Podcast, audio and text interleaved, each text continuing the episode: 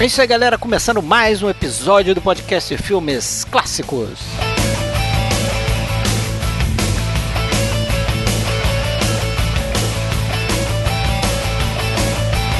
Esse aqui é o episódio 39 e mais uma vez voltamos a fazer um episódio da nossa série de dicas triplas do PFC.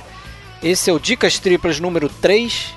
E se você ainda não conhece essa série de episódios, a gente tem aqui o cuidado de deixar os spoilers para o final, então você não precisa se preocupar.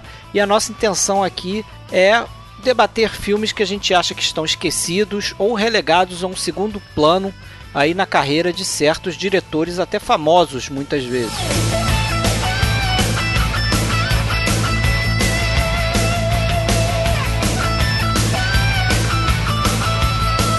Caso você esteja aí nos ouvindo pela primeira vez, né, é sempre bom deixar um recado aqui que a gente em cada episódio coloca uma galeria de vídeos né, e galeria de fotos lá na nossa página oficial www.filmesclassicos.com.br. Tem uma página lá do episódio que a gente coloca é, essas mídias complementares para poder suportar muitas vezes algumas coisas que a gente comenta aqui ao longo do episódio, né? curiosidades, ou cenas que a gente comenta, né, com mais detalhe aqui no podcast. Então é bom pintar por lá para ver o que tem de complementar a esse episódio aqui e outros, né? Se você gostar e resolver escutar a gente mais vezes.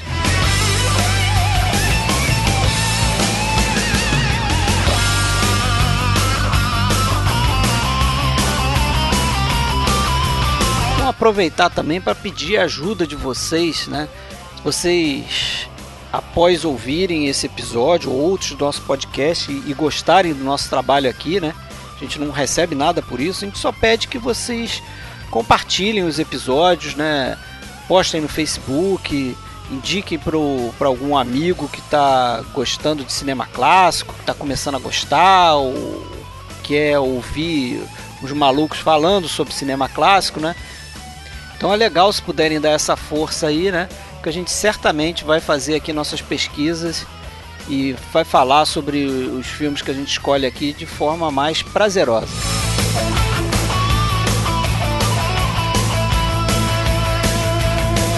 Você já sabe, para entrar em contato com a gente, né, você pode fazê-lo de diversas maneiras. Você pode entrar na nossa página no Facebook, em facebook.com/barra podcast filmes clássicos. Você pode acessar a nossa conta da Filmou né? A gente tem lá o login de podcast Filmes Clássicos, é o nosso nome de usuário, procura a gente por lá. E você pode, claro, acessar o nosso site oficial que é www.filmesclassicos.com.br. E se você ainda quiser, pode fazer parte aí do nosso grupo no Facebook, né, que também se chama Podcast Filmes Clássicos.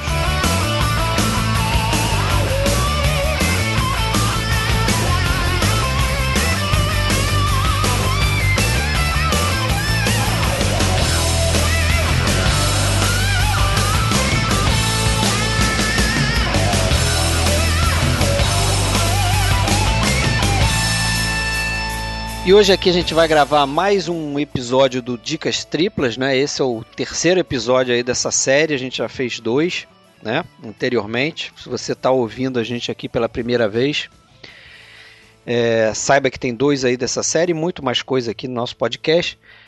Mas aqui estou o Fred Almeida falando do Rio de Janeiro e comigo do outro lado aqui do Skype, o Alexandre Cataldo falando de Blumenau. E aí, vamos lá. Vamos nessa. Vamos começar então, né? A gente, como somos dois aqui e as dicas são triplas, então a gente decidiu que dessa vez eu vou escolher dois filmes, você vai escolher um e depois a gente você escolhe dois e eu vou ficar com um, né? No nosso próximo dicas triplas. Tá bom. É, vou começar com os profissionais do crime. Le deuxième souffle. Perdoe meu francês, mas eu acho que é assim. Eu ouvi lá um, um diretor falando no, numa das entrevistas, acho que eu, eu passei perto, pelo menos. Filme do Jean-Pierre Melville, a gente já falou nele aqui, até no episódio do filme Noir que a gente fez, que você não participou, mas a gente falou também em outros episódios, né? Para mim, o cara meio esquecido ali, porque fez filme ali na mesma época da galera da novela Vague e tal, então talvez não tenha é, tido a atenção que merecesse né, na época. Mas hoje a gente descobre o cinema dele, né? Hoje, eu digo, eu descobri não não faz muito tempo, na verdade. Mas eu acho que hoje Jean-Pierre Melville é, é, é, mais conhecido, né? Por nós aqui. É, ele, ele, ele é um cineasta que eu acho que só nas últimas duas décadas ganhou um reconhecimento maior. Ele, justamente por ser contemporâneo do pessoal do Novelle Vague, mas por outro lado ser um diretor meio independente, meio fora de qualquer corrente, né? Ele nunca é, se ele considerou se parte disso, né? de, de, de Novelle Vague ou de outro movimento artístico. E inclusive também até pela aquela marca dele a partir de, de um determinado momento da carreira, ele passou a se voltar muito para o estilo de cinema até americanizado do filme criminal, do filme noir, com raízes lá no filme noir e tudo, né? Do, é, então ele, ele até ficou sendo um pouco deixado de lado, né? É, que é o caso na própria desse, França. desse filme aqui, né? Que é um, um neo-noir, se a gente considerar aí aquele período clássico, a gente entrou debate sobre isso, mas se a gente for xiita aqui e considerar a fase clássica do noir como sendo os filmes americanos da década de 40 e 50, esse aí seria um neo-noir, né? Porque justamente um filme de 1966, não é americano, né? mas bastante influenciado no cinema no americano. E para mim, um filmaço. Sim. Gosto muito desse filme. É, acho a história muito boa e, e, os personagens também muito interessantes, bem no, naquela linha que a gente conhece do cinema no americano, né? É, ele, era um, ele era um fã, confesso, do, do, do filme noir, né? E ele já começou a exercitar isso lá no, no Bob Jogador, de 1955, depois no Técnica de um Delator, né? É, mas eu acho que esse, esse filme que você escolheu, Profissionais do Crime, que é um filme que eu gosto bastante também, não, deixa eu só comentar isso, né? Que, é, foi, eu acho que esse filme foi um, uma certa um marco na carreira dele, né? Porque a partir daí ele passou a entrar no, no, num cinema mais é, não vou dizer popular, né, mas no mainstream mesmo, assim, de fazer filmes de maior sucesso, né. Eu acho até que esse foi um, um dos filmes de maior sucesso dele na, na França, na época. É. É, foi, foi muito bem recebido esse filme, né, pela crítica e pelo público também, né. E tinha gente, é, andei pesquisando, tinha gente que citava ele como o, um dos três, uma das três obras-primas do cinema é, criminal francês, né? Junto com outros filmes que a gente conhece que aconteceram mais ou menos ali naquele período ali. É, um deles é o Como Fera Encurralada, que chamou no Brasil esse nome, mas o nome original é Classe to Risk. Não sei se você chegou a ver esse filme. Não, não conheço. Quem que é? Muito bom esse filme. Cara, agora me fugiu o nome do. Não é do Becker, não. Agora me fugiu o nome do, do diretor. Como é que é o nome do filme? Class to Risk. É também um filme. Tipo um filme no ar também. Aqui no Brasil se chamou Como Fera Encurralada. E junto com um que a gente já comentou aqui algumas vezes, que sempre bom voltar a ele, que é o Letru, né? Letru. Esse filme tem muita relação, né, com Letru. É. E o engraçado é o seguinte, quando o cara, quando o, esse crítico falou isso, botou esses, essas três obras juntas, ele ressaltava que não tinha é, é interessante olhar para esses filmes e perceber que não tinha nenhuma relação entre eles e tal. Só que ele esqueceu de um detalhe.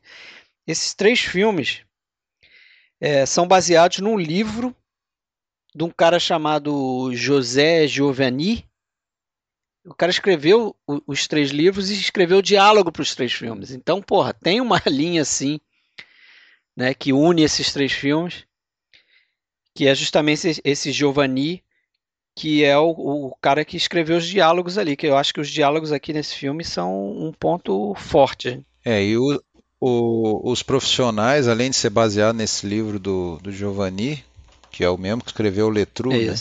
que aliás é outro filme que eu adoro, né? filme de fuga, de prisão e tudo. Então, é, a relação dos profissionais do crime com o Letru é muito grande, principalmente naquela cena de abertura dos profissionais quando o personagem principal do, do Lino Ventura é, e mais dois companheiros fogem da, da prisão, né? Naquele momento a gente ainda não sabe que ele, ele vai ser o protagonista do filme, são três fugindo, enfim, um morre ali, né? É. É, e, e, a, e, e, outra coisa é que e, e, parece que esse filme foi filmado lá no estúdio do, do, do Melville, né? Que o Jean-Pierre Melville ele, ele fundou um estúdio próprio dele lá, é, já no, no final do no, no princípio dos anos 50 ali, né? Então ele esse filme foi feito lá, né? Então tem toda a relação com, com os profissionais do crime. E, engraçado que eu realmente eu pesquisei isso depois, mas vendo aquela cena de abertura me lembrei na mesma hora do do, do é, é, aquela cena é interessante porque é, é bem feita, né? E, e, se você reparar é muito econômica, né? Porque você vê até que tem uma hora que eles pulam no muro e o muro dá uma balançada, quer dizer, dá para ver claramente que aquele muro é de madeira. Só que a forma como ele enquadra lá os personagens e a ação, você não, ele não revela muito que aquilo ali é um é um cenário, né? E é claro que eles não, eu acho que eles até colocam um plano ou outro de do, de uma cabine de polícia e tal, que de repente é de um, de um presídio mesmo, mas a montagem ali faz você parecer que, que tá no. que eles estão fugindo realmente de um presídio, né? Muito interessante essa cena. E o filme passa aí cerca de sete minutos sem diálogo, né? Desde que inicia, inicia né? Uhum. Tem o lance deles correndo, fugindo pelo trem e tal, e ali ah, durante os sete minutos não tem diálogo nenhum, né? É, isso é interessante. Você sempre, a gente sempre presta atenção e gosta dessas, dessas é, coisas. Né? A gente já lembra do Rififi, né? Que no caso é bem mais, né? Vinte e poucos minutos, né? Se não me é. E o, mas o meu filho, ele gostava muito de. Ele era. Ele era um pouco fanfarrão em algumas coisas. Então ele. Na maioria dos filmes dele, no, no início, após os créditos, tem um, tem um texto ali, uma frase, uma citação é, que geralmente é da cabeça dele, é inventada por ele, mas ele põe lá um nome de um autor, assim, fictício, é um negócio meio engraçado, assim. Isso tem vários filmes dele, né? E que às vezes nem, nem tem, faz tanto sentido, assim, e depois você fica tentando encontrar onde que aquilo se encaixa no filme, não, não, não tem muito bem, né? Nesse ali aparece alguma coisa do tipo, ah, o homem tem só tem um direito que é de nascer... É, não, só, é, de, quando ele nasce só tem o direito de escolher é, como vai morrer, né? Como, como, como que vai morrer, é, mas se ele se suicidar, a vida dele não significou nada. Fica meio. Coisa bem filosófica ali. Né? É. Deve ter dado uma fumadinha é. e aí foi escrever essas coisas. Pois é. é mas é, é legal, para quem não viu, né, só a gente falar um pouco do, da sinopse do filme, né? Tem, a gente já, você já citou aí o personagem Julino Ventura, que faz o, o papel do Gui, Gui Mandá, né? Que é justamente um gangster que foge do presídio e que volta ali ali ali pro, pro meio dele ali para tentar acertar contas, né, com outros gangsters. E também para tentar realizar aquela última cartada, né? Aquele último golpe antes da aposentadoria, né? Isso me lembrou o Grisby, né? É, tema muito recorrente, né, nesses filmes criminais franceses principalmente, mas no filme noir também, americano também, mas do último golpe, né? O último golpe lá do cara do Rififi, o último golpe do do Grisby, ouro maldito. Grisby, é sempre o último golpe, né? É. e é interessante aqui que tem uma, um, um, elemento um pouco diferente, porque a gente tem um comissário de polícia que está atrás dele, justamente porque ele fugiu, né, do presídio. Sim. sim. E tem lá a gangue rival que tem um, um, um, cara que tem um problema com ele, tem uma rixa lá com ele, e o irmão desse cara é amigo dele, então. É. Tem toda uma relação aí que a gente não pode revelar muito também, né? Porque a gente lembra que esse episódio aqui, a gente separa os spoilers para a parte final do episódio, né? E depois a gente comenta então mais a fundo algumas coisas. Mas é legal isso. E o, o, já que você citou o Grisby, o Lino Ventura está no Grisby também, e lá ele, ele é justamente da gangue rival, né? É, exatamente, bem lembrado, né? Rival. Lino Ventura que foi um, um atleta profissional de luta livre. Era, e foi recrutado lá na época por o Grisby, pelo Becker, justamente pelo porte físico. Assim, né? Ele precisava é. de um é. cara com aquela aparência de, de durão mesmo, né? É. E depois até que deu um bom ator, né? Foi um, um nome. Foi, o rosto dele é, é, é, expressivo, né? O cara funciona bem na tela. E já que a gente está falando de outros atores aí, tem o. A gente falou do Letru, mas aqui tem um ator que, que fez o Letru, né? Que é um dos presidiários, que é o Michel Constantin. Ah, sim, sim. Que aqui faz o Alban, aquele cara sim. que é meio que o braço direito dele ali, Exatamente, né? Um amigo é. dele e tal. Não, é engraçado, eu lembrei da cara dele, mas não lembrava de onde. Agora você me. É verdade, é o, ele faz, faz de tudo um pouco, né? Meio barman, meio segurança. Meio... É, o cara é um pau pra toda a obra ali. É, cuida da mulher do cara. Canivete suíço. É. pois é, mas aquilo é mulher dele, cara, porque tem algumas horas que eh, eh, apresentam ela como irmã dele. Ou eu é, fiz confusão? Ela fala, não, ela fala isso uma hora, mas eu acho que é para despistar e tal. Ah, mas ela tá. é, em princípio, a namorada, né? Mas é aquela história, né? O cara está na cadeia e sai achando que a mulher está lá esperando por ele, mas às vezes não é bem assim que ele encontra, né? E, e pô, já que você falou do Ventura, você tem aquela história engraçada, né? Que ele. Que o, que o meu viu pregou uma peça né, naquela cena do. Logo no início do filme do trem, né? Que ele, quando eles fogem, os fugitivos vão pegar o trem. Aí o, o, o outro parceiro dele sobe no trem, aí ele tem, tem que ir correndo para conseguir pegar o trem. Ele, é, vão, vão como clandestinos no trem, né? É. E aí o. Enfim, teria foi ensaiado de uma maneira e na hora da, da, da, da de filmar mesmo o meu viu diz para o, o, o, o, trem um pouco lá para a pessoa que estava comandando lá é o trem um pouco mais rápido do que o ensaiado para fazer justamente a, aquela expressão de dificuldade no, no rosto do Ventura. Pô, ele quase não sobe ali. É, ele quase não sobe. E aí quando ele soube disso, ele ficou pé da vida com o Melville, mas de verdade brigaram e nunca mais, pelo que é relatado, nunca mais falaram. Inclusive, fizeram um filme juntos depois desse, que foi O Exército das Sombras, um outro filmaço, aliás, né? É, grande filme também. Só que aí não se falaram que só os assistentes é que se dirigiam ao, ao Lino Ventura. Ele só falava através dos assistentes com o diretor. É incrível, né? Mas, será? Mas o é, tem, tem essa, sempre essa, essas trivias engraçadas aí, né? É. E o Lino Ventura, só para completar aí, eu, eu, citei o Classe to Risk, que é esse Como Fera Encurralada.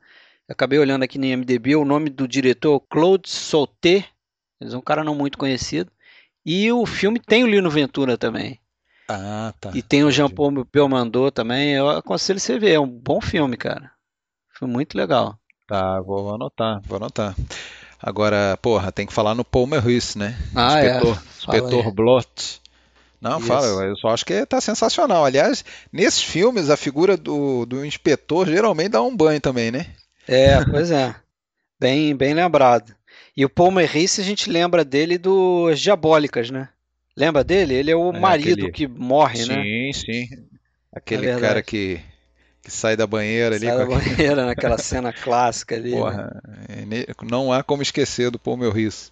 Não há. E, e, também, porra, eu não sei você, cara, mas eu achei ele parecido com o José Trajano.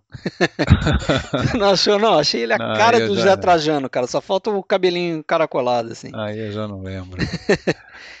não tem nada mas... a ver, o cara do futebol lá, o comentarista. Uhum. Mas a figura dele, o personagem dele é interessante, né?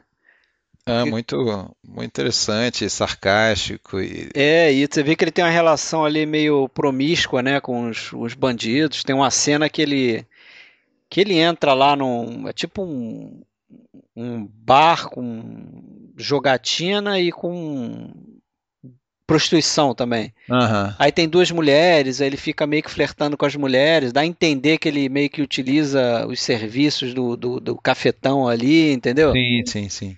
Então o cara tem uma certa. É. Um, um, um, lado duplo aí. E ele no final. Bom, a gente não vai falar do final só depois. Não, deixa né? depois. É, claro, claro, claro. Ele tá também no, no Exército das Sombras, né? No filme. Não sei se filme seguinte, não, acho que ainda teria outros aí no meio, Samurai, não sei. É, tem. Mas ele, ele trabalhou em outros filmes do próprio Melville, né? Sim, sim. Um grande ator, um grande ator. Muito bom.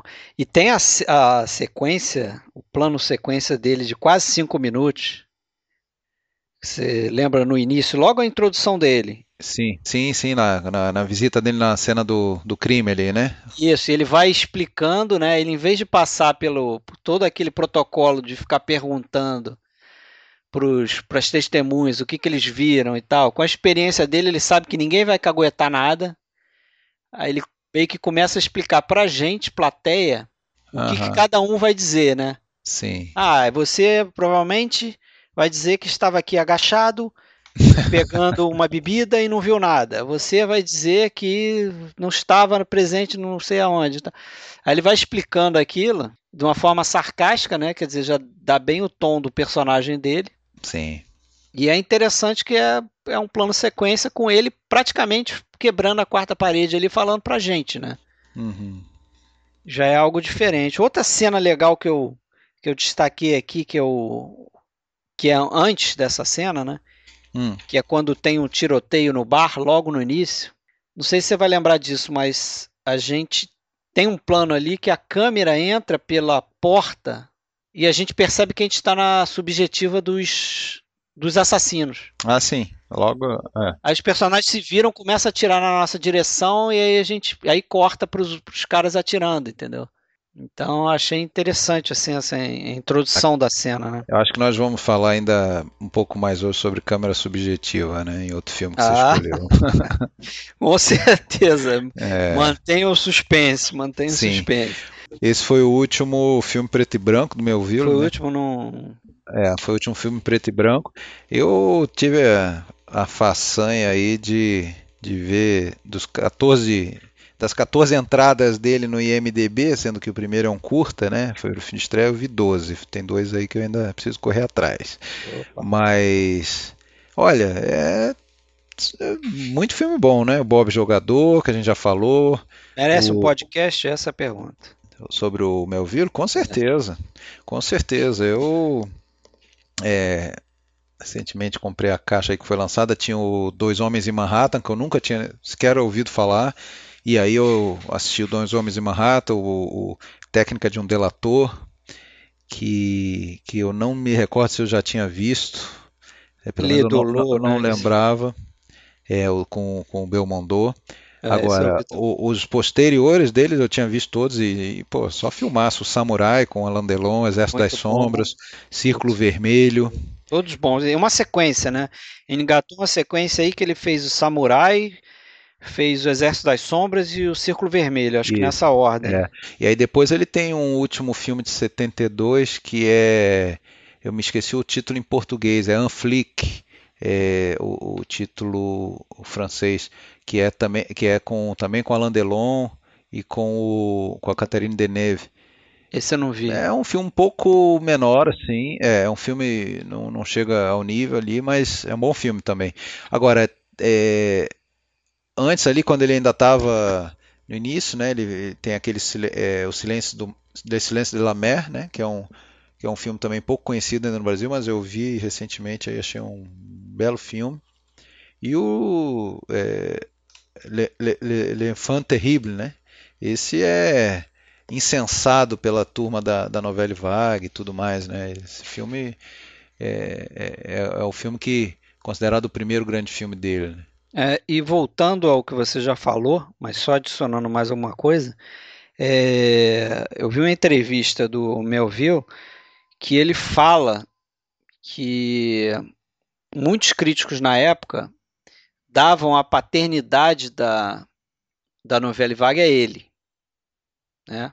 Muito por conta desse filme, né? Desse filme, né? É, o, diziam o, que ele, ele, ele é o pai da novela Vague e tal. Uhum. Aí quando ele, num determinado momento lá, viu uma lista lá de uma revista que dava cerca de 192 autores e cineastas como participantes do movimento, aí ele, nas palavras dele, né?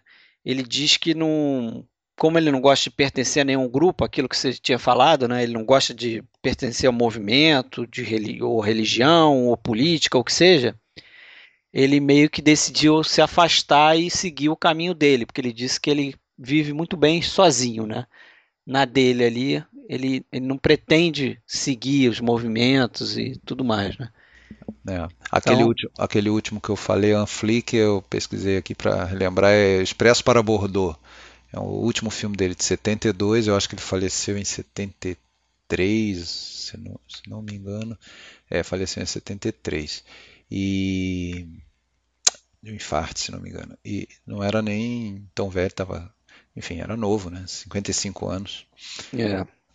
E então ele tem poucos filmes, né? 14 filmes, mas uma obra interessante, assim. É, obra interessante. pouco, e, mas escolhia bem, né, o que fazer. É, infelizmente é, é, é, é, frequentemente esquecido, né, quando se quer falar do, dos, dos, diretores franceses aí, né.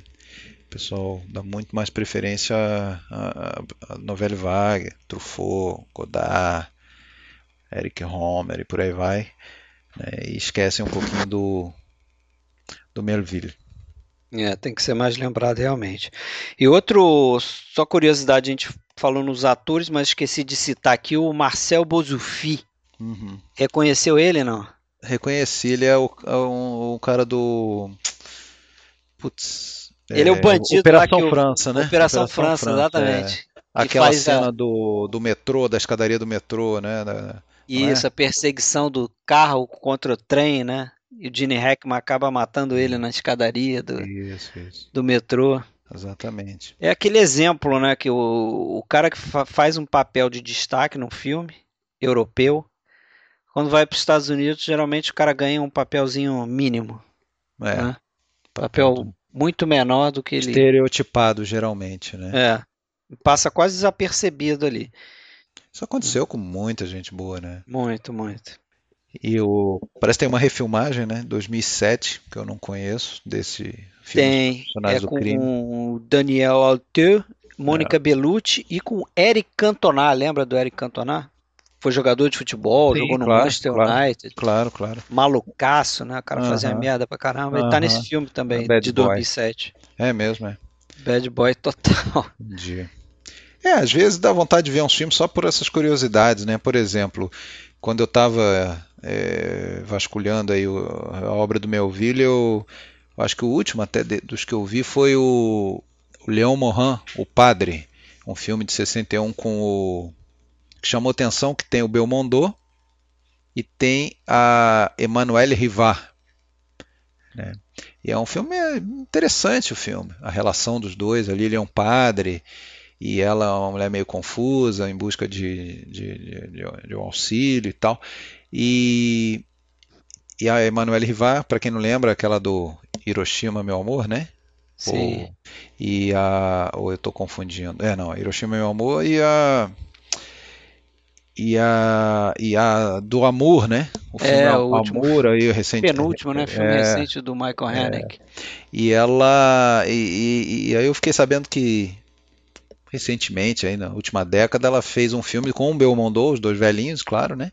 Ah. E eles repetem uma. E, na verdade, ela faz uma ponta no filme só, né? O filme é do Belmondo. E ela faz uma, uma aparição no filme, justamente numa cena na igreja, numa igreja, é, como se fosse uma homenagem lá ao, aos papéis deles lá do, do Leon Morin, o padre do Melville. Eu achei interessante, até fui atrás desse filme só para para ver esse encontro dos dois ali, porque ela era uma, é uma boa atriz também, apesar de ser pouco lembrada. É. Mas enfim, a gente já está fugindo do tema aqui, né? que eram os profissionais do crime. É isso aí. É que a gente fica com medo de nunca chegar o dia de fazer o podcast do Melville, a gente já aproveita e fala bastante, né? Isso. Mas e aí, acho que a gente já pode ir pro próximo, né? O que, que você tem aí? Bom, a minha escolha para esse episódio de dicas triplas é o filme franco-italiano de 1971, Sacco e Vanzetti. É um filme que eu sei que não é um filme maravilhoso, tem muitos defeitos, mas é um filme que me toca muito, gosto muito, por dois motivos bem, bem simples. Um deles você já sabe qual que é, né? Fala aí. Que o filme é italiano? Não, a, tri a trilha sonora, né? A trilha sonora do Morricone. A trilha do Morricone que eu acho fora de série. Com como certeza, geralmente é, né? É, como geralmente é, já é redundante falar isso, né, das, das músicas do Morricone. Mas essa eu acho uma das que mais me agrada, assim, como um todo, não, não uma música específica, assim como lá do Batalha da Argélia. Aliás, vários filmes eu acho que eles crescem para mim por causa da trilha dele, né? E a, com certeza o, os ouvintes já estão ouvindo aqui a, o Morricone, né? No fundo. Sim. é, depois na, na edição vai, a gente coloca. E a. Mas aí tem, uma, tem um adendo aí, né? Porque a trilha do Morricone ah, e. Cantada, né? Cantada, Dessa vez com algumas, é. É, é com algumas canções na voz da Joan Baez, né?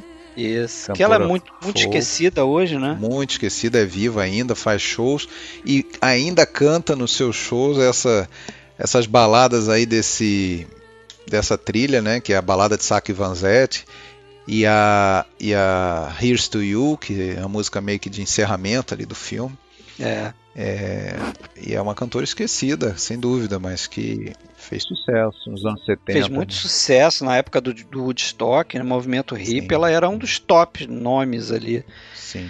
E essa, essa você citou a Here's to You, é, sabe que ela a, a, a Joan Baez utilizou muito um depoimento feito pelo Vanzetti, né? O verdadeiro Bartolomeu Vanzetti. Tem aquele discurso famoso dele na tribuna, né? É, mas parece que ele teria dado esse discurso a um jornalista quando ele estava preso. Aí a minha impressão é que o Montaldo, né, Juliano Montaldo, ou, ou, o roteirista do filme, não sei, pegou esse discurso e incorporou ali no na letra da não, incorporou no discurso final dele também. Né? Ah, sim, sim. Eu realmente não, não sei se, se ele deu aquele discurso todo no final.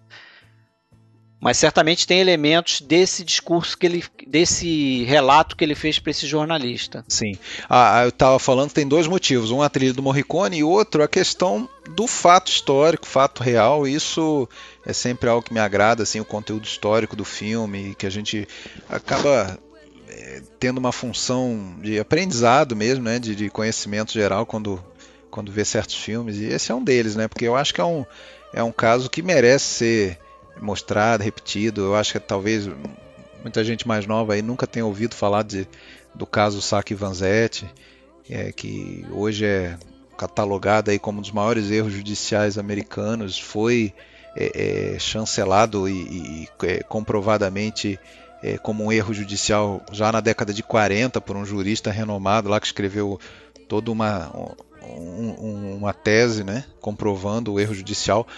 É, o, os dois, na verdade, são, são dois italianos, anarquistas, né, como era comum do, do trabalhador italiano naquela época, início dos anos, é, início do século XX, uma, já desde o final do século XIX princípio do, do, século XX, muita imigração, um contingente muito grande de imigrantes italianos, né, chegaram à América e começaram a se organizar, né, os, os sindicatos, e nessa época, início do final do, da década de 10 ali estava já um, é, havendo uma série de conflitos né, é, dos sindicatos contra o, o, o, os patrões, os empresários americanos, inclusive contra o governo. Isso já estava começando a preocupar. Teve a revolução, né, revolução é, bolchevique, né, em 1917. Então isso, isso era uma preocupação, né, a, a chegada do, do comunismo então estava tendo muita eh, repressão e, e, em cenários até talvez similares a algumas coisas, algumas preocupações até hoje atuais, né? Inclusive nos próprios Estados Unidos, quando você fala lá de, de elementos de ultradireita e tudo mais. É né? sempre essa desculpinha é, do comunismo, né? É. Então na época isso era a sociedade é, estabelecida, preocupada com a ascensão do, de elementos comunistas, os anarquistas italianos, tinha um movimento muito forte para que botasse todo mundo no navio e mandasse de volta, aquela coisa toda. Que ainda existe até é, hoje. É, então, em relação a mexicanos, né, em relação a tudo, né, seria o, seria o talvez o Trump ali, né, é. enfim. E, e aí o, eles que não se quer dizer que eram pobres inocentes, eles é, é, eles eram engajados politicamente, iam às reuniões do, dos, do, né, do, dos sindicatos, lá dos anarquistas e tudo mais. É, provavelmente, como mostra no filme, é, é, andavam armados ou, ou né, praticavam talvez algum ato ilícito, mas a questão judicial é o seguinte: ficou provado que eles foram os autores daquele assalto lá em, em Boston, né, em 1920, no com dia mortes que, e tudo, né? Duas eles estavam sendo julgados mais. criminalmente, é. só que pegaram eles na rua, um quase um, é, 15 dias depois da, do assalto, um assalto que estava sem, sem ninguém é, é, nenhum preso, nenhum suspeito, nada. Pegaram os dois lá numa outra situação é, e, e, aí associaram eles com, com aquele assalto que estava em aberto, o caso que estava em aberto, e foram, encaixaram, caíram como uma luva e foram daí num longuíssimo processo que demorou sete anos, né? É, eu não sei nesse caso até se é, se é um, um, filme que a gente pode falar em spoiler, né? A mesma coisa que a gente estivesse falando da Paixão de Cristo aqui, né? É. É, mas enfim, vamos, vamos manter mais ou menos a, a Bom, linha. Para quem né? não conhece a história, né? Agora eu achei o, a história, é, em termos de história, tá? Você não achou um tanto parecido com o nosso brasileiro aqui, o caso dos irmãos Nave? Sim, sim. Acho caso sim. dos irmãos Naves, né? Eu acho sim, com o Raul Cortez e o Juca de Oliveira. É, bem, bem parecido, bem parecido, a linha da história, é. né? Eles também são são julgados. É outro filme de, de tribunal, né? Os caras é. não cometeram aqueles crimes, também são julgados, né? Por é um outras filme, razões, né? É um filme de tribunal, é, em boa parte, né? E é interessante só que a, a, a filmagem do, do tribunal é um pouco diferente do que a gente está acostumado. Não tem muito muito plano contra plano, essa coisa toda. Do você vê, Vanzetti. Você, é, você vê sempre eles meio à distância, assim, né? Sim, sim. É, num plano meio oblíquo, assim, uma coisa meio. É, parece dar um. Como, como se a gente estivesse na, na audiência ali do, do, do, do, do julgamento, né? E tem umas elipses muito interessantes, né? Que, que talvez não fosse algo muito comum na época, que era ele começava a entrevistar uma pessoa, às vezes ele fazia uma pergunta para uma testemunha e a testemunha seguinte re, re, é, respondia essa pergunta. Uhum. Né? E aí você tinha o plano do advogado fazendo a pergunta, você achava que ele ainda estava entrevistando a mesma testemunha, quando e aí acabava, quando tinha o contraplano já era uhum. outra testemunha, quer dizer, ele fazia umas elipses assim bastante interessados, interessante. É. E ele sendo Juliano Montaldo, né? Fala é, aí, um... Juliano Montaldo, um diretor sem dúvida pouquíssimo falado, pouquíssimo conhecido, que é vivo, está com 86 anos, e ele ele começou como, como assistente, ele foi assistente de um monte de gente, do, do Carlo Lisani, do Francisco Rose, do Pontecorvo, do Leone e da, principalmente do Pontecorvo, né? Ele trabalhou na Batalha da Argélia, trabalhou no Capô, um filme sobre o Holocausto do, do Pontecorvo. É, e em 1960 ele começou a dirigir. Né? E esse eu acho que é o seu filme mais conhecido. De, depois disso, ele, ele é um cara bem ativo na, nas artes em geral e de, ele trabalhou em TV. Eu acho até aquela série que fez bastante sucesso aí, uh, Marco Polo, da Rai lá, ele, ele foi bem premiado, ele, ele foi o diretor dela. E depois, inclusive, passou a ser diretor da Rai Cine, Cinema. Né? Eu acho que a filmografia dele é bem politizada, né? É, bem politizada. E ele, enfim, baseado então na, na história real, né, do, do, do, Nicola Sacco, né, um sapateiro, e o Bartolomeu Vanzetti, peixeiro, é, que foram julgados, condenados é, por um assalto dos quais não se tem, não, nunca se teve a certeza, né, de que de que tinham sido eles os autores, né? Então acho que o principal desse filme é, é realmente é denunciar, né, e deix, deixar isso para novas audiências e como que que a lei muitas vezes é usada realmente como um instrumento político, né? Como é, fazer uma, uma, às vezes uma faxina é, em determinados é, elementos no, considerados nocivos, né? E, e, a lei tem pesos diferentes em muitos casos, né? Em muitas situações é um capítulo da justiça americana terrível. É, quando fez 50 anos da execução deles, é, o, o, governador de Massachusetts lá na época era o Michael Dukakis, que se não me engano chegou a ser candidato à presidência contra o Reagan alguma vez aí. Ele ele anistiou, né? Ele ele inocentou publicamente os dois, né? Grande coisa, né? Já é. não adiantou muito, né? É, e é. enfim, o nome deles em tese ficou limpo, né? É... Agora eu eu tive lendo que esse filme, o Saco Vanzetti, ele é meio que um filme do meio aí da trilogia do do próprio Montaldo, né? Nessa tentativa dele de, de fazer filmes que denunciam, né, o abuso de alguma de algum poder, né? Não, não sabia. No caso, o primeiro seria um filme chamado Deus está conosco, que tem até um nome alemão, Gott mit uns, filme de 70, que seria um, um, filme que denuncia o abuso do poder militar. Aí ele faz esse, que é o denuncia o abuso do poder judicial, né? Como você falou aí, tem uma condenação ideológica, né? Não uma condenação criminal. Era só tinham outros interesses ali naquela condenação. E ele faz um outro filme depois, também com Jean-Maria Volonté, como é esse aqui, que é o Giordano Bruno. Ah, sim. Que é de 73, que aí ele faz uma crítica à religião, ao abuso da, da religião aí, do poder da religião, né? No caso, eu não vi, eu só vi esse filme, só vi o Saque Vanzetti. É, eu, eu também, confesso que, que não, não, não, não tive oportunidade de ver. Mas é bom, né? A gente mesmo vai correr atrás. É, já tem aí mais dois para botar na lista. É. E o Jean Marie, hein?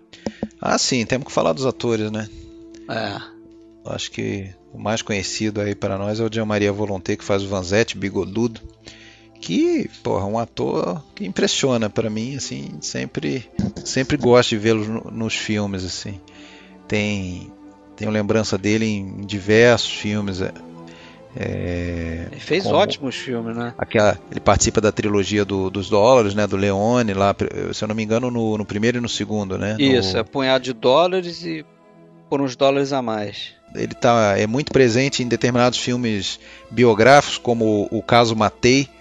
Né? Outro ele, grande filme também. Que ele faz o papel do, do do Matei, que era o presidente da Eni lá, como se fosse a, a Petrobras italiana lá, que, que, que, morreu num suspeitíssimo acidente aéreo, né?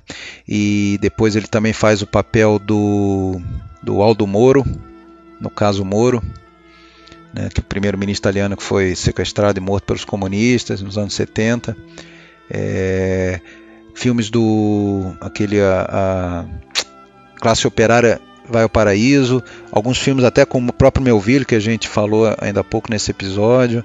É, ele faz o Círculo Vermelho, né, com o Melville. Círculo Vermelho, isso, Círculo Vermelho. Investigação de um cidadão acima de qualquer suspeita. Sim, sim. Que é um filme que eu acho muito legal também. E um filme que eu não sei se você viu, um faroeste chamado Uma Bala para um General. Vi, vi sim, vi sim. Que também ele faz um papel inesquecível ali, né? Ele é um, acho que ele é o um bandido mexicano, um cara meio é um que tem o Rod Steiger, se eu não me engano, né? Ou não? Eu acho que sim, cara. Eu não, eu acho que sim. É o Gringo. É. É. Filme legal também. E o e o, o saco, né? É o Ricardo Cucciola. Ricardo Cucciola, que inclusive ganhou o prêmio de melhor ator em Cannes por esse filme aqui. Verdade. Só que eu fui pesquisar, eu lembro que eu tinha visto um filme do Mário Bava, uhum. chamado Cani Arabiati. Sim. Conhece esse filme? Conheço, não? conheço, já vi. Filme tenso pra cacete, passa dentro de um carro, né? Tem, tem uma coisa do, dos bandidos fugindo, sequestram o, o, carro de um cara, e tem uma mulher, tem a criança também. Ele tá nesse? Ele tá Ele é o, o, dono do carro, cara. Eu não lembro. Só que ele tá meio diferente, ele tá com bigodinho e tal. Aham. Uhum. Tá. Tá mais é, velho. Mas ele tá no, no filme do. Nesse último filme do, do Melville que eu comentei, o Expresso para o Bordo, ele tá também. O Cucciola? O Cucciola. Ah, é? Ah, então. Hum. Tá vendo? Tudo certo. É, bom ator, bom ator. Relaciona. E realmente a atuação dele é mais contida, né? Do que a do. do, do, do Jean Maria. Do Volonté, né? O personagem do, do, do Vanzetti é mais expansivo, mais falador, né? Inclusive depois no, no julgamento solta aquele aquela fala, aquele discurso né, final que inclusive consta que na filmagem, logo na primeira tomada, Volonté deu um show, ficou perfeito. Quando estava quase terminando, uma da, um dos extras lá que fazia um dos jurados ou alguém da plateia começou a chorar de tão emocionado. chorar e estragou a tomada, chorou alto lá. e aí o, o, o Montal teve que filmar de novo. É. Agora, esse filme ele recebeu umas certas críticas e aí eu, eu concordo um pouco, né? É, principalmente americanos, né? É, por filme ser muito uma propaganda de esquerda, né? É natural que os americanos critiquem o filme nesse sentido. E ele também é um pouquinho maniqueísta, né? Ah, sim. Se for pensar assim, ele, ele tem alguns detalhes ali meio maniqueístas mesmo dentro do filme, né? Mas, claro, o filme é muito direto, né? Sobre que lado que ele está ali naquele, naquele problema ali, né? Sem dúvida. Uh, porque a questão é a seguinte: vendo o filme, é, não fica muito claro é, é que, que, a, que a acusação foi política, né? É, Aliás, fica, fica, fica ao, ao, contrário, fica claro que a acusação foi política, não, não fica muito claro que até hoje, ou durante um bom tempo, existiu a dúvida, e o erro judicial consistiu, consistiu nisso, de você condenar sem provas concretas. Né? As testemunhas de defesa nunca foram sequer ouvidas, as testemunhas de, de acusação eram totalmente. É, é, é eram pouquíssimo confiáveis. Teve um cara que. O, o, crime, o assalto foi em 1920, a prisão deles. O primeiro veredito saiu em 1921, né? Só com provas circunstanciais e tudo mais. Uma onda de protestos né, no mundo inteiro. Se, é, tem, tem, tem cenas aí, fotos, se você procurar no, no Google, no YouTube, tem documentários no YouTube e tal, é, de protestos, de, de manifestações com milhares e milhares de pessoas no mundo inteiro protestando. Em 1925, parece que teve um, um cara que confessou que tinha sido ele, que tinha, que tinha sido responsável pela, pelas mortes naquele assalto lá. E, e, simplesmente o cara não foi não foi dado nenhuma atenção pro cara e enfim foi o desfecho foi a, a, a sentença deles né seres é, se foram executados e, e então é, só que até o, a obra lá de 48 do era Edmund Morgan, o nome do, do jurista que, que, chegou à conclusão do erro judicial. Erro judicial, que a conclusão dele não é dizer, não, Saco Vanzetti era inocente. Pode até ser que tenham sido eles, a questão é essa. Poderia até ser que eles fossem ocupados, mas é, isso não isso não estava provado, né? Isso não estava provado. Agora você falou em manifestação, você não precisa nem ir no YouTube, não. No próprio filme. Ah, sim, tem. Tem, tem cenas, cenas, documentais mesmo. Documentais que são inseridas, né? Inclusive a população o filme... manifestando, né? Comícios. E... É, inclusive tem o filme em preto e branco, é, trechos em preto e branco, trechos coloridos, né? No filme. Sim. sim. É, justamente por causa disso. O filme tem também ainda o, o, o, o Cyril Cusack, né? Que faz o, o promotor, né? O Catsman. E tem o Milo Chia, que faz o advogado deles, né? É, o Fred Que Moore. é um cara que fez o juiz no Veredito, no filme do Sidney Lumet. Uhum. Tem um papel também bem marcante, né? Tem um rosto marcante, aquelas sobrancelhas estranhas e tal. Um cara que tu não esquece muito o rosto dele, não. É verdade. E eu descobri que tem um documentário sobre Saco e Vanzetti aí, mais Sim. um para sua lista. Não, eu já vi, é 2006, né? É, em 2006. Eu vi, 2006, esse documentário eu vi. Eu acho, é, esse é um documentário assim mais robusto, mas tem vários vídeos aí para quem quiser se inteirar melhor, se interessar por essa, por essa história, essa triste história, né? De, de condenação, judicial, né? condenação injusta. injusta. Né?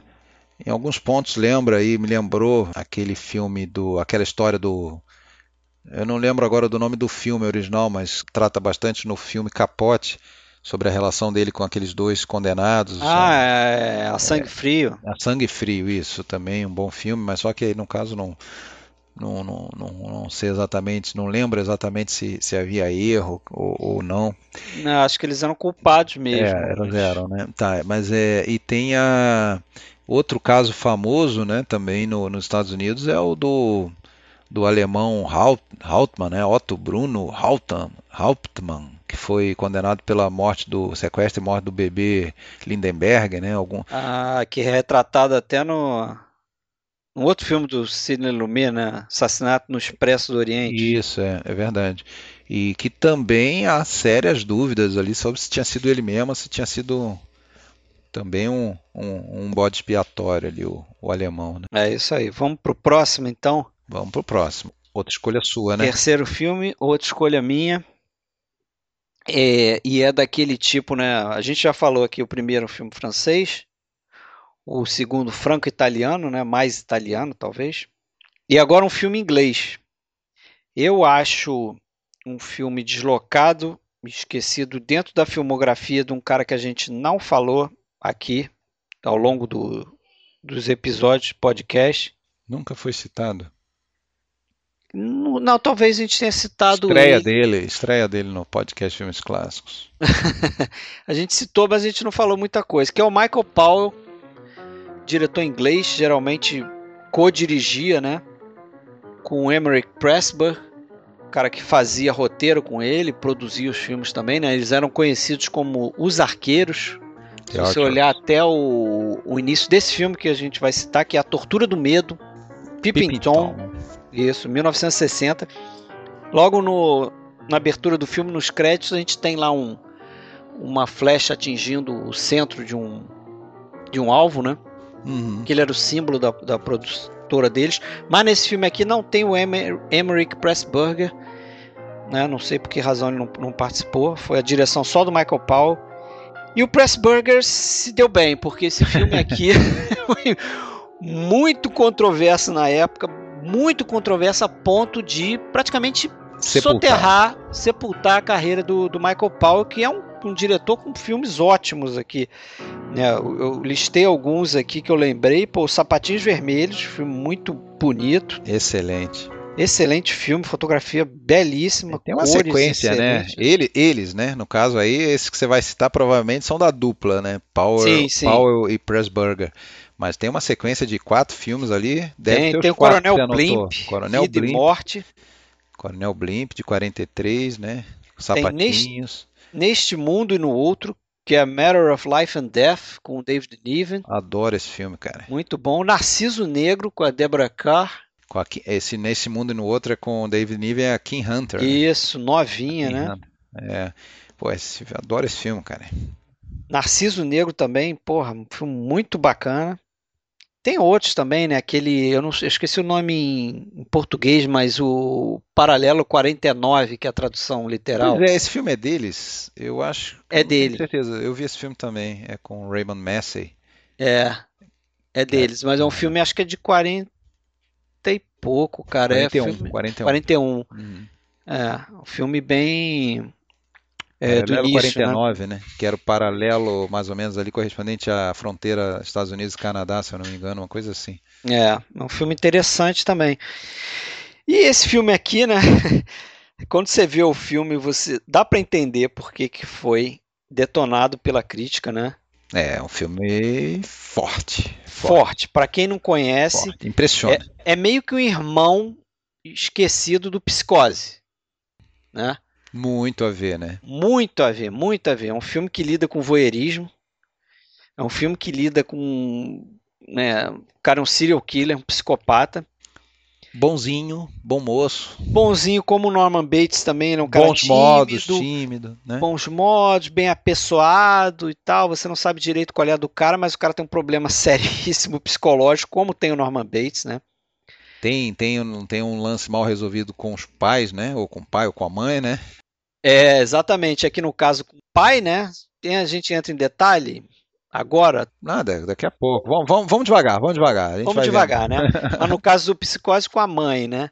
E tem a história da violência contra as mulheres, né? Tem uma repressão sexual ali no problema dele. Arma branca, cortante. Arma branca também. e, e, é curioso, né? Porque esse filme aqui, o Pippin Tom, foi lançado acho que dois ou três meses antes do Psicose, né? Só que o, o, parece que o Hitchcock não cometeu o erro que o Michael Powell cometeu. Não, o Psicose foi lançado dois meses antes, pelo que eu. É? Eu li o contrário. É, mas bom, a gente mas- pode até pesquisar aí, fazer uma Mas pesquisa. eu acho, mas é. Não, não tem importância, porque assim, são filmes que provavelmente foram produzidos juntos, né? Não é, interessa. exatamente, é. Não Eu acho, que, eu acho que o do Hitchcock é depois sim, porque por causa do seguinte: o Hitchcock meio que viu como o Michael Powell lançou o filme dele, que era, era um lançamento normal na época, que era você abrir uma sessão para os críticos. Né? Os críticos viram, odiaram o filme, destruíram o filme na- nas críticas. Teve crítico dizendo que o filme devia ser jogado no esgoto e mesmo assim ia continuar fedendo. O filme é horrível, não sei o quê. se passa também, né? O pessoal se passa.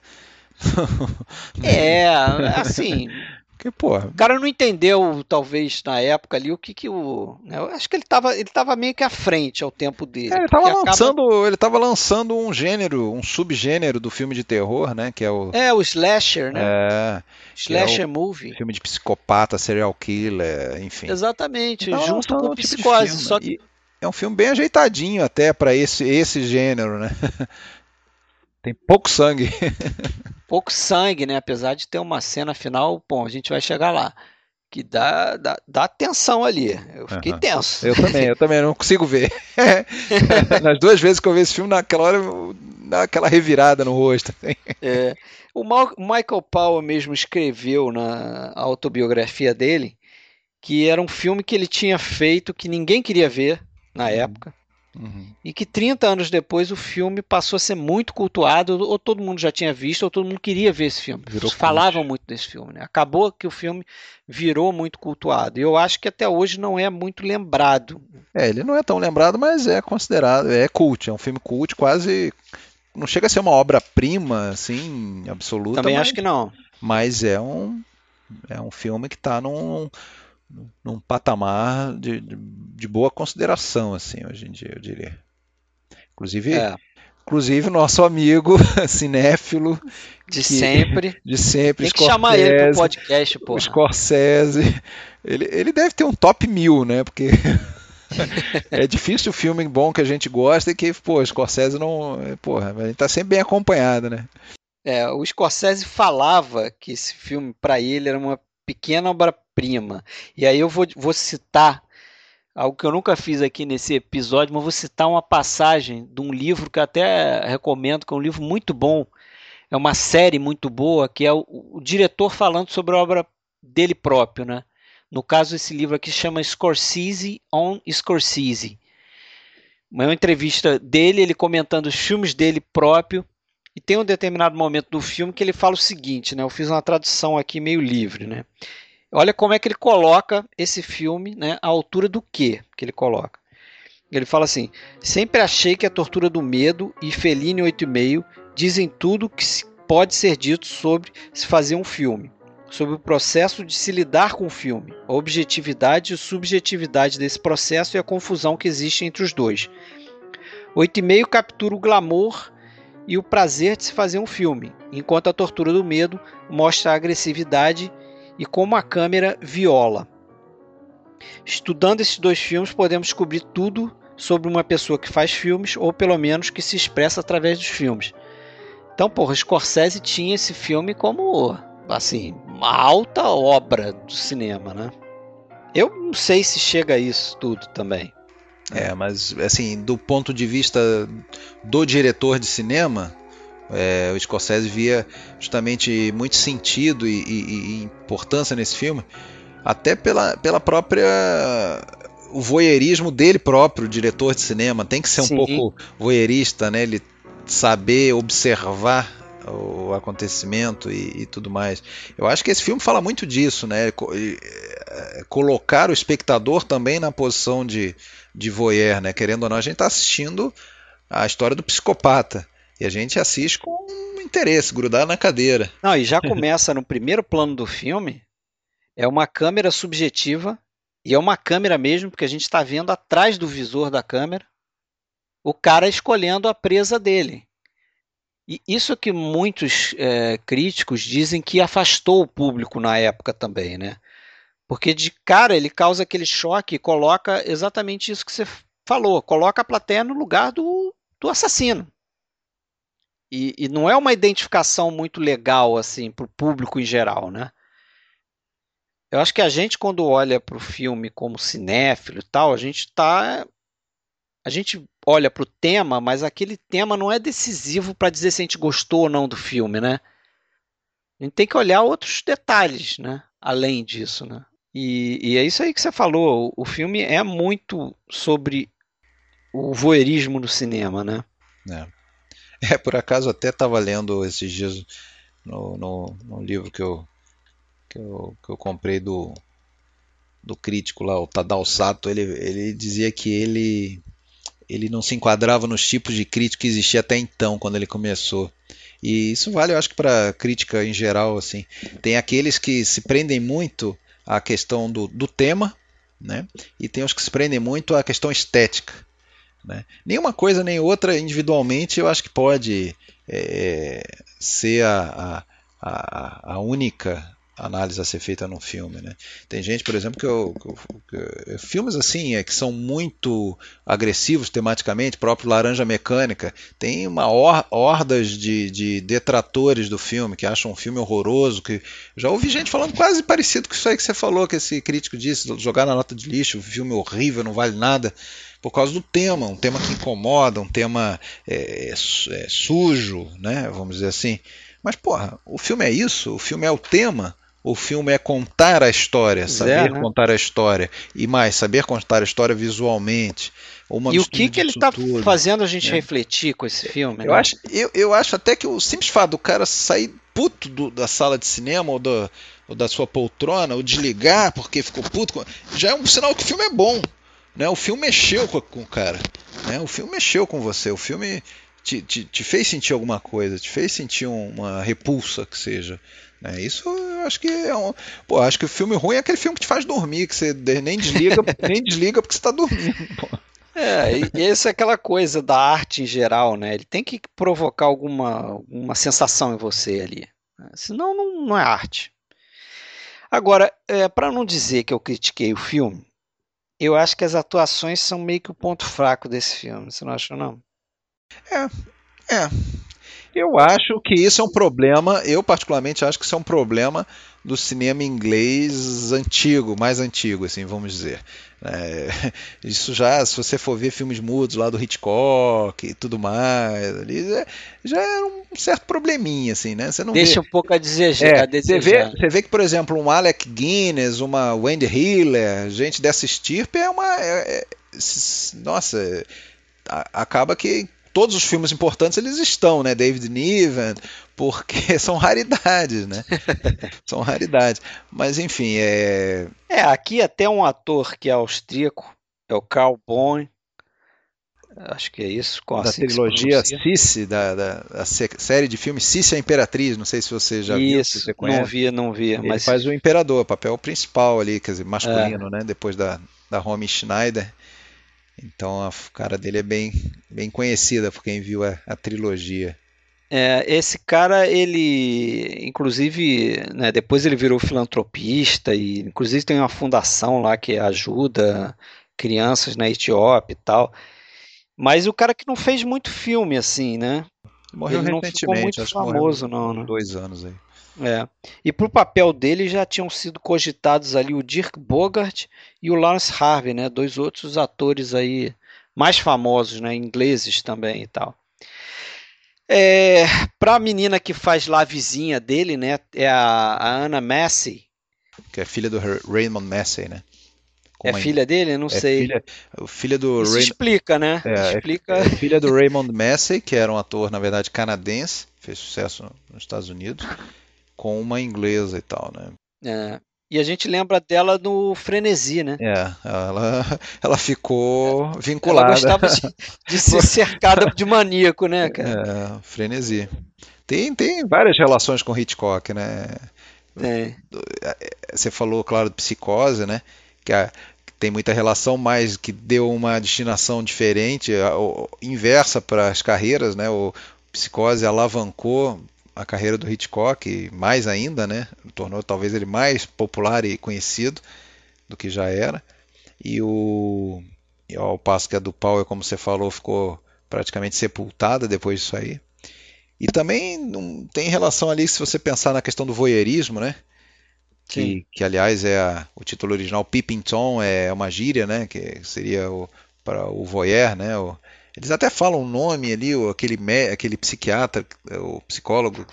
Fala. Escofolia, escoptofolia, escoptofilia seria o nome é, técnico, técnico da, da, dessa doença ou dessa, não sei, mania, não sei, enfim. E a, o corpo que cai, né?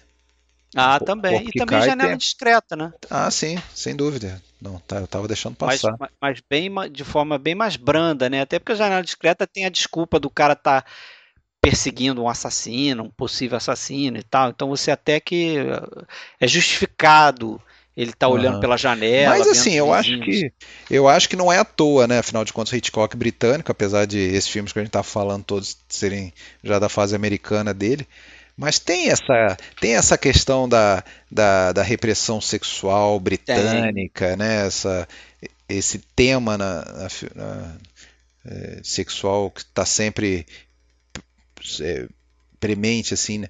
É, ali, porra, claramente o, a, o prazer sexual dele é substituído pela, pela, pela câmera. A câmera seria quase um objeto fálico, assim, uma coisa com a qual ele, ele investe contra a, a, as mulheres e tudo mais, né? é, e, tem até um crítico que fala isso, que a câmera seria um, um objeto fálico, é, a, a, filmagem em si, né, seria um, ato, uma né? violação, né? E é interessante desse aspecto. A gente falou do, da influência do pai, né, do, do personagem, que o personagem principal é Mark Lewis, o nome dele, né, que é esse Carl Bond que faz. E tem uma coisa muito bizarra que tem um momento lá que ele mostra um filme para a menina, que é o filme, né? Quem não viu o filme, para falar um pouco, né?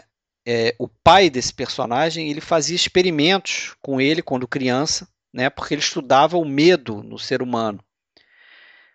Então, ele estava escrevendo uma tese sobre o, o, que causava o medo nas pessoas, não sei o que. E ele fazia umas experiências meio bizarras com o próprio filho, né? E filmava ele. E tem um momento lá que ele mostra um filme que aparece o pai dele. Tu sabe que aquele pai dele é o Michael Power, né? Aham, uhum, sim. o Michael Power fazendo a ponta. E o filho, o filho, o, o personagem do Mark Lewis, criança, é interpretado pelo filho do Michael Power. Sim. Então, e, a, e a mulher pela mulher. E a mulher morta, a, a, mãe do Mark Lewis morta na cama, seria é, é a mulher do Michael Paul. É a mulher do Michael Paul, quer dizer, bizarro, você a escolha, né? Do, do né? Ele está se colocando ali no lugar do pai mesmo. É, ele meio que reproduz a situação que gerou toda a obsessão, a, a escofilia do, do, do é garoto. Uma, né? uma metáfora pelo aquilo que a gente já falou aqui, dele ser um diretor e ele ser parte dessa experiência voyeurística aí. Ele é meio que. Acho que ali está fazendo meio que uma meia-culpa do tipo. É, eu também incentivo esse processo de, de né, voyeurístico, de se fazer cinema, de. Né, é uma coisa curiosa, meio, uma escolha estranha ali. Uhum. É, e tem também a. Nesse filme tem aquela atriz. A Moira Shearer, né? Ah, que, é Shearer. que, era bailarina, né? Ela, o papel maior destaque dela é Sapatinhos Vermelhos, um outro filme do Power com o Pressburger, de 48, que ela ruiva, né? É. Sim, que sim. acaba sendo uma das vítimas. Aqui ela dança também, né? Ela dança um pouco também e acaba caindo nas garras dele ali. É.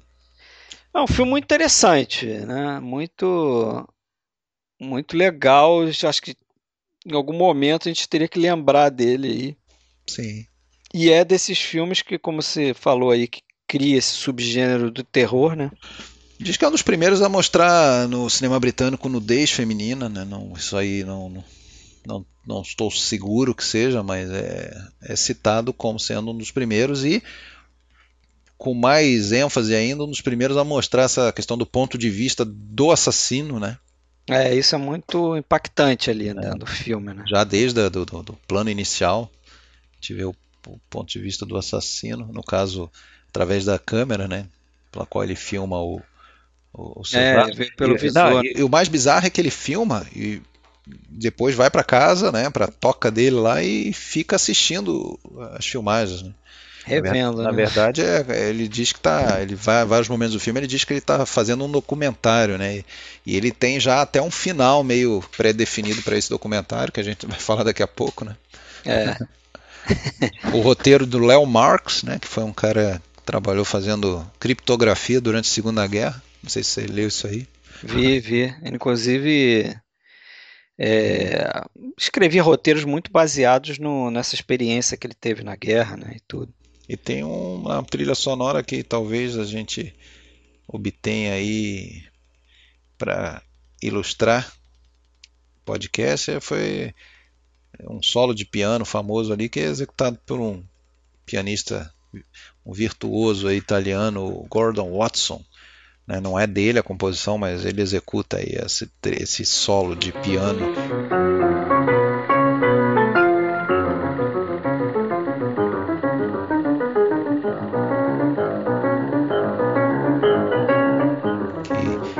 São umas notas tensas ali, típica de, de filme de serial killer, de terror e tal.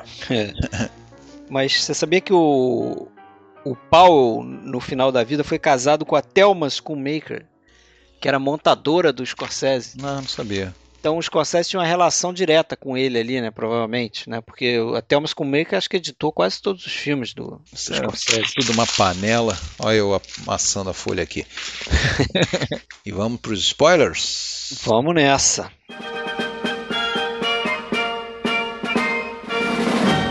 Ei, Fred, esse podcast pode conter spoiler. Então, voltando aos profissionais do crime, vamos falar aí dos spoilers do filme, né?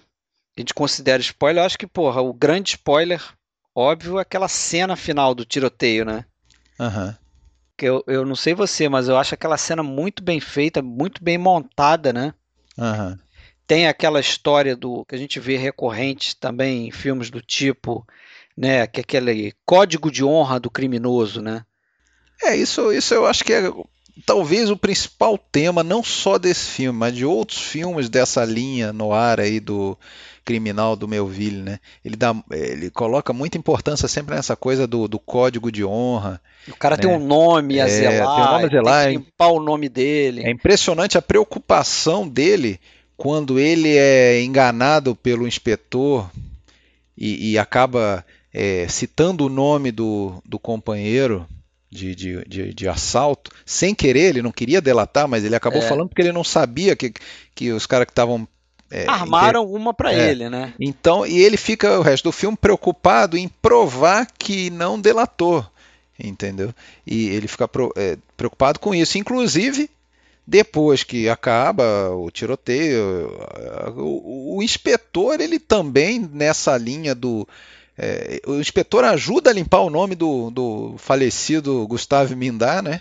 Deixando o caderninho. Deixa, é, de, né? deixa o caderninho onde o, onde estava uma declaração do, do, do, do, juiz, se eu não me engano, né? ou não, do, do, do chefe da polícia, de que tinha sido forjada a, a, a delação, né? Então ele deixa lá o caderninho cair perto de um, de um jornalista, né? Que é para aquela história ser, é, ser, ser divulgada, né?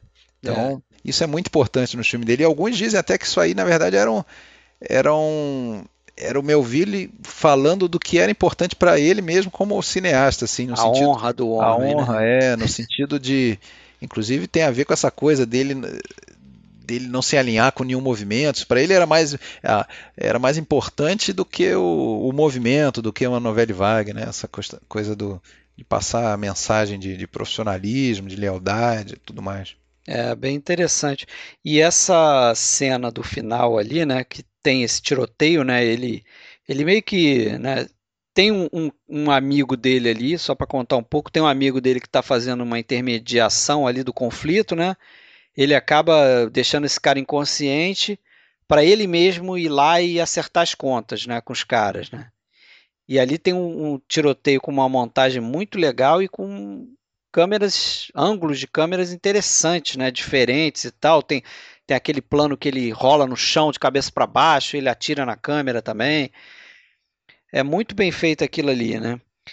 E tem uns detalhes é, sutis no filme, não sei se você chegou a reparar nisso. Tem uma indicação no momento ali que, que, que é meio que muito sutil, muito elegantemente o, o Melville indica que o personagem vai morrer. Porque tem uma cena que ele tá lá, na, acho que naquela cabana lá, meio escondido, não sei o que, ele tá se preparando para o próximo passo dele ali e para entrar em conflito com esses caras. E ele vai perto de uma parede, arranca é, uma última folhinha de um calendário que tem na parede. Sim.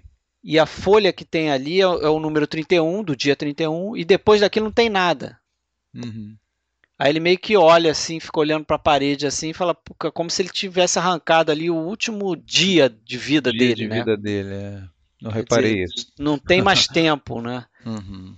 Uns detalhezinhos sutis, né? Agora, se me permite, a única crítica que eu tenho a fazer desse filme é que ele é um pouquinho longo, duas horas e meia praticamente. Eu acho que é, podia ser mais enxuto. Podia ser mais enxuto.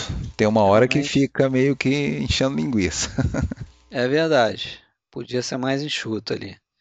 Concordo. Porra, ainda mais quando a gente vai fazer dica tripla. Tem que rever três filmes. que Todos isso, tiverem- que isso.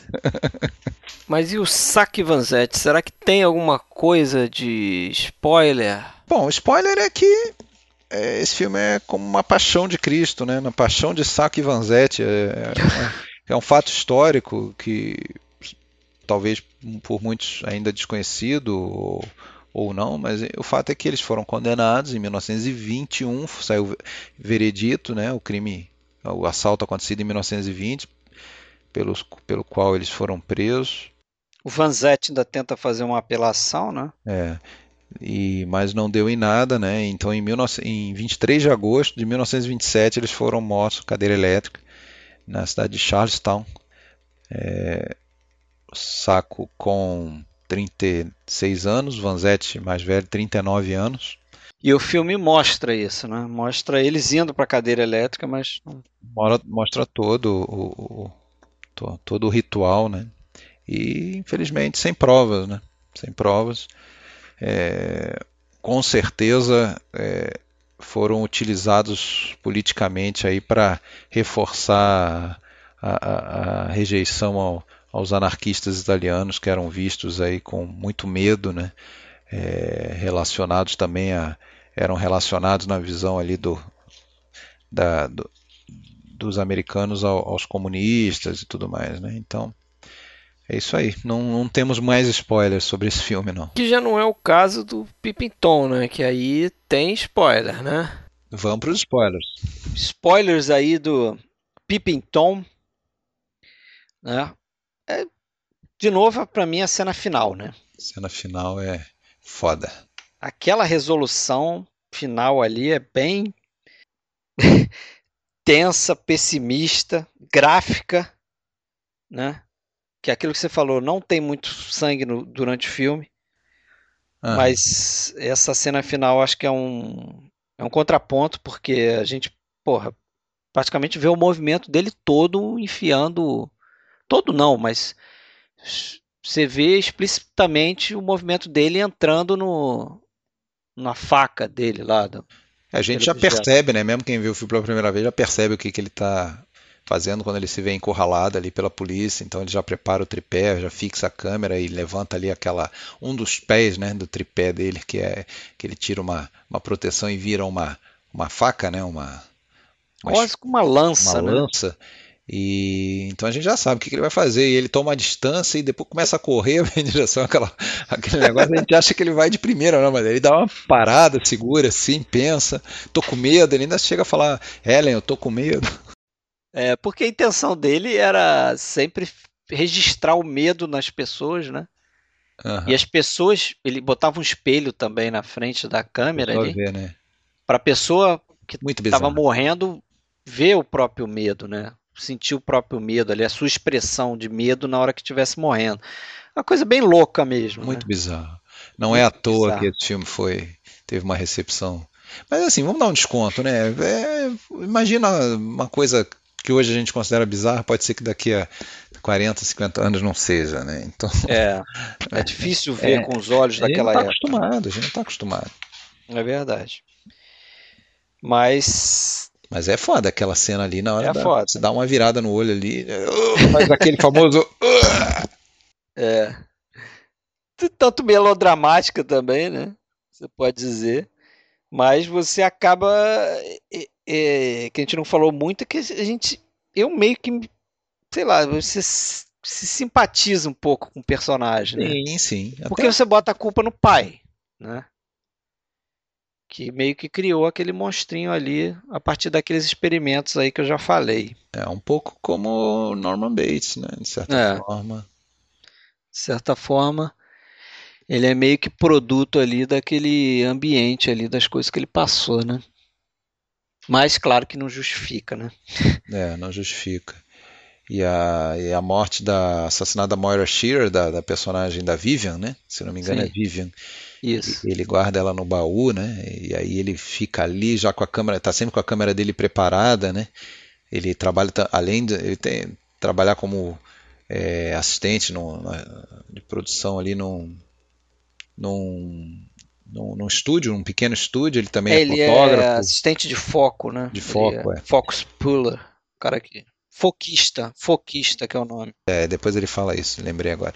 E aí ele num, num, num, num, baú que faz parte do cenário e quando esse baú vai ser usado, vai, aí ele já se prepara para filmar, para que a descoberta do corpo também faça parte do documentário, né? Do, é. é. bem interessante. E inclusive esse negócio dele tá sempre com a câmera, né? No momento que a Ellen é, vai sair com ele e fala para ele, não, para que você vai levar a câmera? E ele, você vê que ele se sente como se estivesse deixando um pedaço do, do corpo mesmo. É, ele tá sempre agarrado com a câmera, né? abraçando, às vezes ele abraça a câmera, aquilo ali é... Tem uma paixão ali pelo aquele processo todo, né, de registrar as imagens e tudo. E uma coisa é, que não é um spoiler, mas a gente pode comentar aqui, já que eu esqueci também, é que tem uma, um outro momento bizarro ali, porque ele trabalha não só no estúdio, mas ele trabalha com uma revista fazendo foto de pornografia, né? Para um cara que tem uma. Pornosoft. Não, pornosoft ali, né? Mulheres nuas e tal. Uhum. Mas é um negócio, uma cena meio estranha também, que entra uma garotinha na loja uma hora. E a garotinha tá pedindo uma coisa e atrás da garota tem uma porrada de foto de mulher pelada, assim. tipo, como assim, né? É. ambiente estranho ali. Uhum. E, e, isso, isso deve ter sido uma das coisas também que chocou muito o público reprimido sexualmente da Inglaterra ali, da década de 60. É verdade. Certo? Certo, doutor. Mas acho que fechamos mais um, né? Fechamos o episódio 40, então. Episódio é... 40. É 40? É episódio 39. Não é ah, 40. Então tá, desculpa, 39, 39, 39. 39. Se você gostou, por favor, compartilhe o episódio. Né, dá aquela forcinha. Se não gostou, basta não ouvir o próximo, não é isso?